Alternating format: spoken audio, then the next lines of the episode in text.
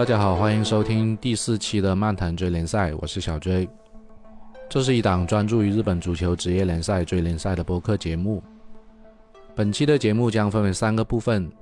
首先，我们来回顾一下追联赛第十三、十四以及十五轮的一个比赛情况，包括第十三到第十四轮中间发生在周中的两场补赛。那么上一周，日本国家队也是公布了最新一批的入选名单，他们将在六月份参加四场友谊赛，对手包括了巴西、乌拉圭、加纳以及智利等等。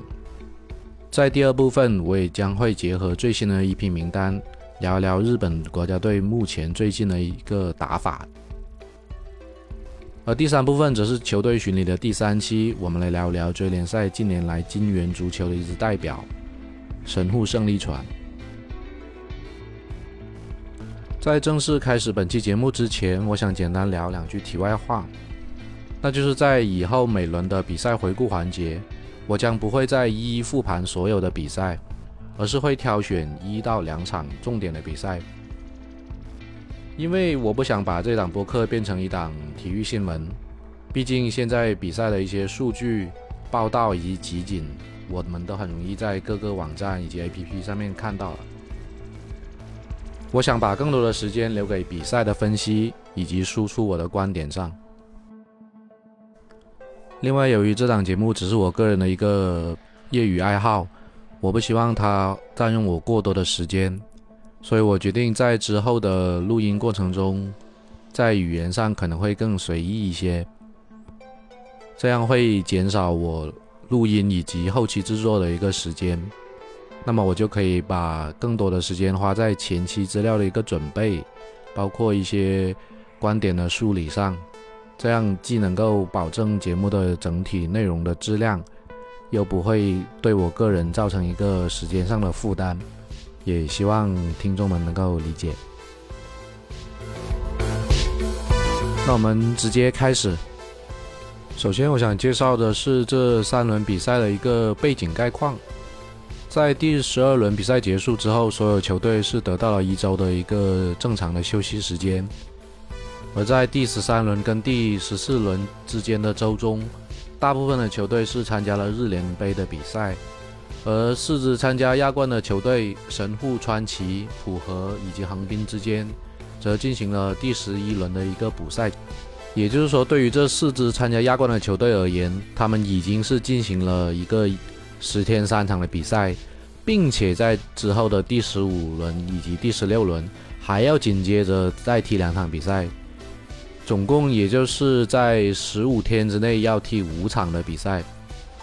我在前两期的节目中已经反复提到过，体力因素对于这联赛比赛结果的影响是非常的大的。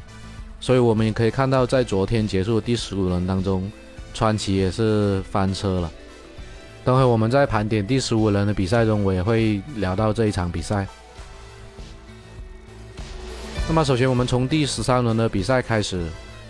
这一轮的比赛可以说是比较的平静，该赢球的赢球，该输球的输球，该不进球的还是不进球。鹿岛主场对阵札幌，那么札幌已经是连续五场没有丢球了，但是鹿岛的这个上田骑士和铃木优磨实在是太过于强势，最后他们也是四比一轻松的战胜了札幌。川崎也是二比零战胜了福冈。那么，另外一支进攻非常犀利的横滨水手，也是在客场四比一战胜了比较实力比较弱的湘南比马。京都零比零战胜清水。那名古屋一比零战胜樱花，算是有一些意外，但是也能够理解。名古屋这种打防反的球队，抓到了一次机会，然后就全场苟住，获得胜利。另外还有百太阳神零比一负给冈巴，算是小小翻车吧。浦和主场对阵最近状态比较好的广岛三剑，但是双方都没能进球，最后也是零比零战平。潘田喜悦通过第八十八分钟的进球，主场二比一战胜了 FC 东京，送给了东京三连败，这个算是本轮的一个小小的冷门。那么第十三轮重点，我们来看一场比赛，就是神户四比零战胜鸟栖砂岩的这场比赛。神户也是取得了本赛季的联赛首胜。我在之前的节目中也提到过，鸟栖是一支很能跑的球队，并且呢防守是很好。这场比赛伊涅斯塔开场十五分钟内一球一助，就直接打开了神户的这个胜利的大门。而武藤佳纪以及大破永野也分别在下半场的时候取得进球。本赛季神户在联赛糟糕的表现，很大一部分原因就是这些高薪迁入的球员并没有展现出他们应有的一个市场价值以及水准吧。这一点在稍后的球队巡礼环节中，我也会仔细的来跟大家分析一下。这是一场比分跟比赛场面并不相符的比赛。虽然说神户在十五分钟就取得两球领先优势，但是在大部分的情况下，其实场面上占优势的是鸟栖。这一点从赛后的技术统计我们也可以看出来，神户这场比赛的控球率只有百分之三十八，而鸟栖达到了百分之六十二。另外的话，射门次数方面也是鸟栖的十二次要多于神户的九次。神户的期望进球数只有一点三三，但是他们却打进了四个球。鸟栖同样有一点三的期望进球数，但是他们并没有取得进球。那么这一点也是因为神户的那个门将前川大野在这场比赛中有着非常好的一个发挥。在下半场，神户抓住为数不多的机会，呃，武藤佳纪终于打进了他本赛季联赛的第二个进球。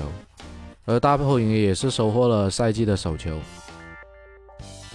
四天之后，神户继续在主场对阵川崎前锋，这也是第十一轮的补赛。那么这场比赛呢，双方在前面九十分钟都没有取得进球，我们都以为这会是一场平局的时候，在第九十分钟，这个川崎的队长谷口彰吾一个头球砸进一球。客场绝杀了神户，带走三分。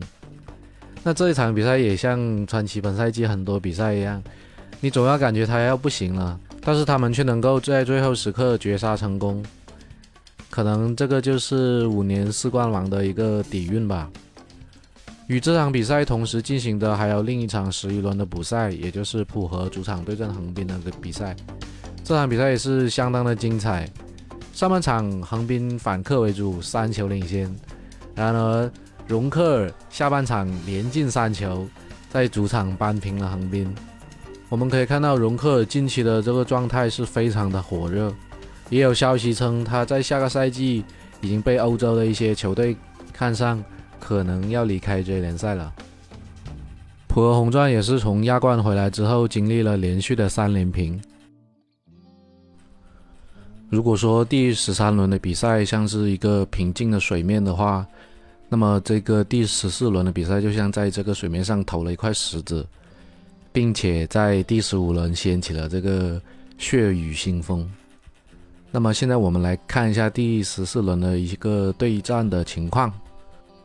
首先，第十四轮的话，它是一周双赛，也就是七天三场比赛的一个开始。但是对于四支参加亚冠的球队来说，已经是踢了第三场了，他们已经展现出了一定的疲态。首先，我们来看积分榜垫底的两支难兄难弟之间的对决。湘南在主场二比一战胜了神户。神户上一场刚刚是赢球，拿下了最联赛本赛季的首胜，但是他也只是一个短暂的回光返照吧。伊涅斯塔在最后时刻有一个绝平的任意球，但是被吹掉了。这个球其实是很有争议的。他是这样，他是伊涅斯塔罚球之后，先打到人墙的手臂，然后再打到自己球员的手臂上，最后进球。而主裁判最后是判了攻方的手球违例，然后取消了这个进球。如果说这个进球因为攻方手球不算的话，那是否应该改判一个点球呢？接下来的比赛是浦和主场一比一战平了鹿岛，那么浦和也是取得了联赛的第八场平局。他们现在已经是本赛季追联赛的一个平局王了。下一场比赛是鸟栖零比零战平了川崎。川崎在这一场比赛当中，中前场已经换了半数以上的替补，他们实在是太累了。他们的队长谷口彰吾在第八十二分钟染红，这也为下一场比赛埋下了一个伏笔。广岛三剑继续延续了他们火热的状态，主场三比一战胜了京都不死鸟。满田城再次取得了进球，这一名小将近期突出的表现，让今年最佳新人的竞争又变得更激烈起来。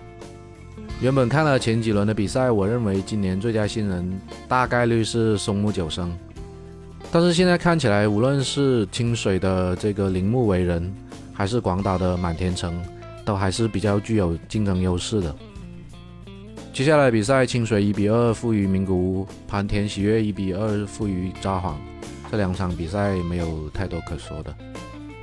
而东京在三连败后依然没能取胜，他们在主场零比零战平了百太阳神。那么接下来我们重点关注本轮的两场比赛。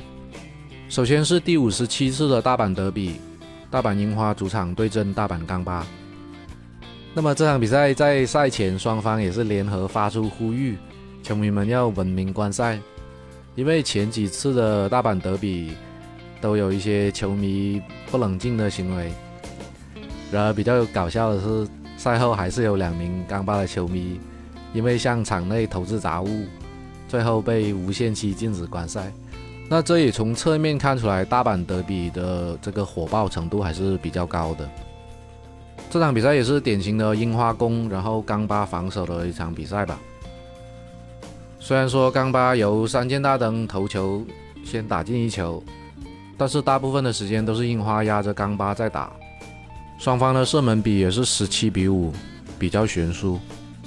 第五十八分钟，庆武红四直传，奥野博亮突破的时候，冈巴的后卫三浦玄太解围时不慎把球碰到了塔加特的脚下，然后塔加特推了个空门，樱花就扳平了比分。随后的比赛，奥野博亮又梅开二度。本场独造三球，也是被评为了全场最佳。我们可以看到樱花的中场美雄圣史和青武红四最近的状态非常的好，特别是青武红四。那么现在樱花围绕他作为一个进攻核心的这个打法，看起来效果是非常的好的。而这两名球员在近期也参与了大多数球队的这个进球。最后一场我们重点关注的是福冈在主场对阵横滨的比赛。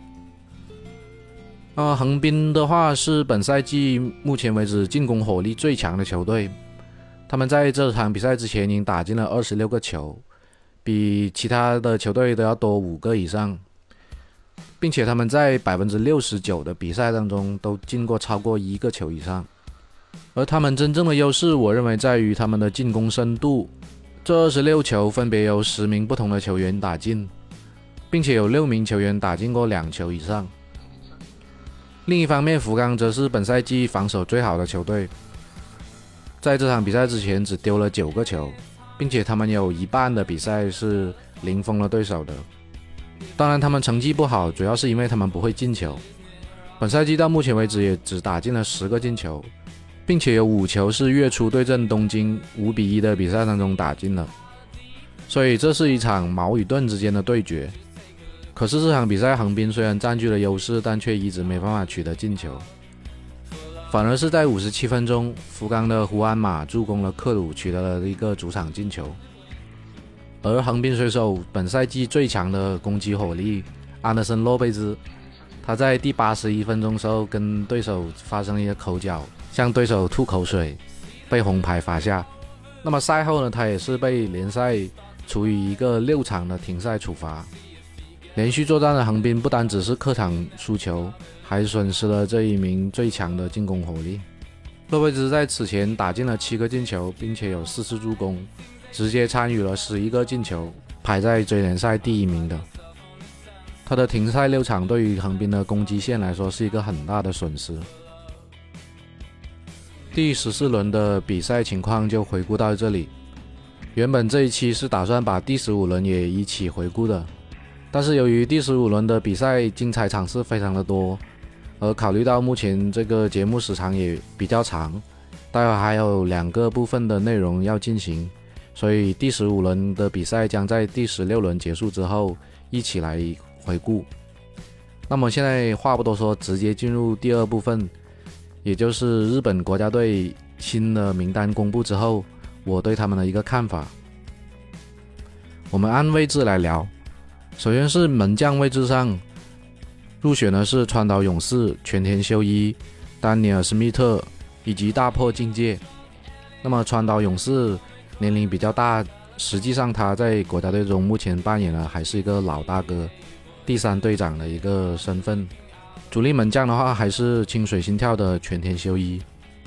后卫线上长友佑都和吉田麻也两名老将领衔，其他入选的还有传奇的队长谷口彰吾、山根四来、佐佐木翔、板仓晃以及富安健洋。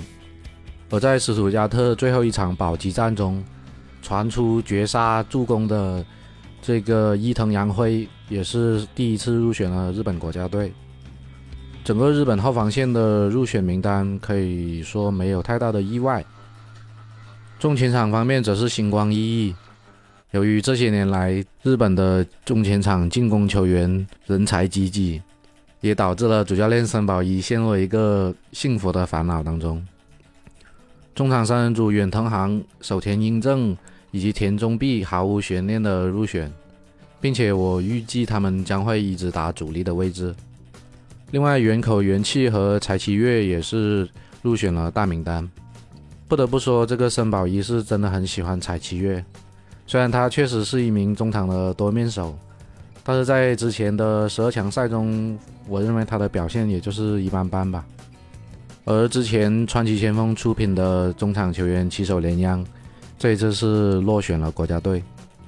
边路球员方面，伊东纯也、南野拓实。包括山爱勋和久保建英的入选都没有太大的意外，而前锋方面的竞争将会比较激烈。不管是前野拓磨、古桥亨吾、前田大然，还是上田骑士，近期的表现都非常的出色。森保一要如何选择也是一个看点。那么上田骑士呢，也是 J 联赛唯一入选的中前场球员，其他的球员全部在海外效力。另外，在名单中还有两名多面手，连田大地以及唐安绿。这里我想说一下连田大地，他在法兰克福的表现非常的好，但是他所熟悉的前腰位置在森保一的这个战术体系中，可能不是很好的发挥。我预计他在国家队将扮演一个替补骑兵的角色。森保一执教下的日本队近期打的都是一个四三三的阵型，在接下来的热身赛，包括年底的。世界杯，他们面对的对手实力都比较强，那么他们势必会以一种防守的姿态，伺机打反击，通过边路突破创造机会的这么一个打法。所以连天大力这个类型的球员可能并不是特别的适合。而在落选的人员当中，呼声比较高的是奥川雅也以及大破勇也。当然，这两名球员的落选的原因，我认为是不一样的。奥川没有入选，主要还是因为日本需要一个正印的中锋。那么，不管是古桥亨吾，还是前田大然，甚至是上田骑士，都要更适合这一个角色。而大破勇也本赛季的联赛表现实在过于糟糕，没能入选也是情理之中的事情。而另外一名表现出色但是落选的球员铃木优磨，可以说是意料之中吧。除了他在场外跟森保一的关系不太融洽这个因素之外，我认为铃木优磨是一名你需要围绕着他制定进攻战术，以激发他一个潜能和实力的一名球员。那么在日本队面临的这些强敌的情况下，这一点是不现实的。更何况日本队内并不缺乏具有进攻创造力的球员，除非在未来森保一下课，日本换了另一种打法。否则，我认为在目前的这一个战术体系之下，铃木优磨是很难有机会入选国家队的。下个月日本国家队将会有四场的热身赛，联赛也会暂停三周。那么到时候我也会结合日本国家队的一个表现，跟大家做一个复盘。好，那么现在我们进入本期节目的第三个环节——球队巡礼篇。本期我们要聊的球队是神户胜利船。神户胜利船位于兵库县的神户市，这是一个港口城市。当然，对我们来说最熟悉的应该就是神户牛肉了。呃，神户胜利船它本身是在冈山县的一支球队，在九十年代中期的时候才搬到了神户。球队的名字也是 Vessel 船和 Victory 胜利的一个结合，改成了现在的 Vessel。呃，球队历史上也有过，比如说米歇尔劳德鲁普，还有三浦知良这些名宿，但是他们在职业联赛的历史成绩都非常的一般。基本都在十名开外。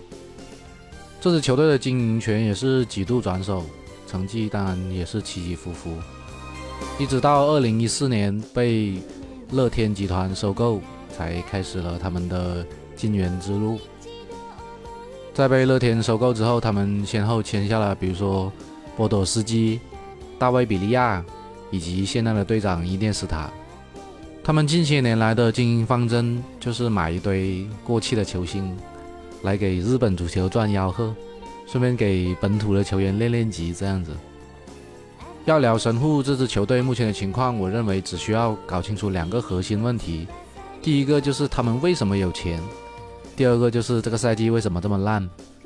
那么分析完这两个问题，大家就可以对这一个球队有一个比较清晰的认知了。首先，我们来回答第一个问题：为什么这么有钱？那神户背后的资本是日本的乐天集团，那么它也是横跨金融、通信、旅游、不动产和运动等等产业。它是一家横跨了日本、韩国、中国大陆、台湾，包括欧美的一个超级集团。那最著名的就是他们旗下的电商平台乐天市场，这个就相当于日本的淘宝。这一个公司，它成立其实晚于我们熟悉的亚马逊和易贝，但是其实是比我们国家的淘宝啊、京东这些成立的时间都要早的。到后期，他们又发展了自己的旅游啊、通信这些业务，还申请成立了乐天银行，并且发行了他们的那个乐天信用卡。我查了一下资料，截止到二零一八年，他们的总资产折合已经有人民币的三千八百亿元，是一个相当大的体量。那么他们对体育的投入也比较的热衷，在日本职业棒球联盟当中有自己的一支球队东北乐天精英，也收购了台湾的职业棒球球队乐天桃园。另外，最近这些年，他们还是巴塞罗那以及金州勇士队的球衣赞助商。这里要提一句的是，日本乐天跟韩国乐天除了这个中文汉字一样之外，是毫无任何关系的。那么，在比利亚、伊涅斯塔等球员加入球队之后，前几年他们也是取得了一些成绩吧。在2019年夺得了天皇杯的冠军，这是他们队史上的第一个冠军。然后在来年的超级杯，他们又是再次夺冠。2020年亚冠打进了最后的半决赛。可惜输给了蔚山现代，没有能够进入决赛。上个赛季他们取得联赛的历史最好成绩，获得第三名。本赛季这支球队的总身价达到了两千四百零五万欧元，而排名前两位的鹿岛和川崎总身价都只有两千万出头。人家鸟栖砂岩，人家现在排第八名，总身价只有一千零二十万，是全 J 一最低的。而伊涅斯塔一个人的工资就可以养一支职业的球队。当然了，这伊涅斯塔的工资有很大一部分是作为这个广告效应的存在，是不能单纯用场上的表现来衡量的，这一点比较特殊。那么说完为什么他们这么有钱之后，我们来看一下为什么这个赛季他们表现这么差。我们先看阵容的变动方面吧。其实这个赛季的。神户阵容变动不是特别的大，但是有几名关键的球员的转出。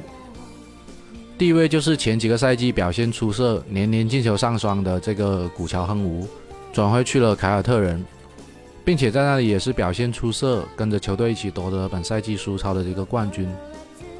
另外离队的锋线还有巴西的球员道格拉斯，另外就是防线上的老将维尔马伦退役。而本赛季他们签下了曾经巴萨的天才少年作为自由球员的博扬，从普和红钻免签得到了前国脚真野智章以及泰木康也。可以说这支神户的阵容在整个 J1 来说还是比较豪华的，各个位置上都有比较能打的球员的存在。池菊流帆、酒井高德、小林有希、山口银，这些都是比较优秀的球员。再加上队长伊涅斯塔宝刀未老，按理说他们的成绩应该不会这么差才对。然而十五场比赛过去，他们一胜五平九负，在联赛中垫底，并且在这十五场比赛中只打进了十个进球。那么这一点也反映出了本赛季的神户实在是没有人会进球。两名大牌前锋，从纽卡回归的武藤佳纪和从不莱梅回归的大破龙也，本赛季加起来。两个人在联赛中只进了三个球，非常的离谱。上个赛季这对组合虽然在二十三场比赛中只打进了九个球，但是他们有着十一次的助攻，并且上赛季球队内还有从一九到二一赛季连续三年年年进球上双的古桥亨武，所以也不难看出神户今年的问题最大的还是出在进攻线上。如果接下来这一段时间内他们没有办法解决这个问题，那我相信他们这赛季连保级都很困难。好，那么这就是对神户胜利船这支球队的一个简单的介绍。到这里，本期播客也来到一个尾声了。如果你喜欢这期节目，欢迎点赞、评论并分享，这会对我有很大的帮助。同时，你也可以通过打赏来对这个播客进行支持。所有的打赏收入将用于本节目的日常开销。与设备升级，那么感谢你的收听，我们下期再见，祝你看球愉快，拜拜。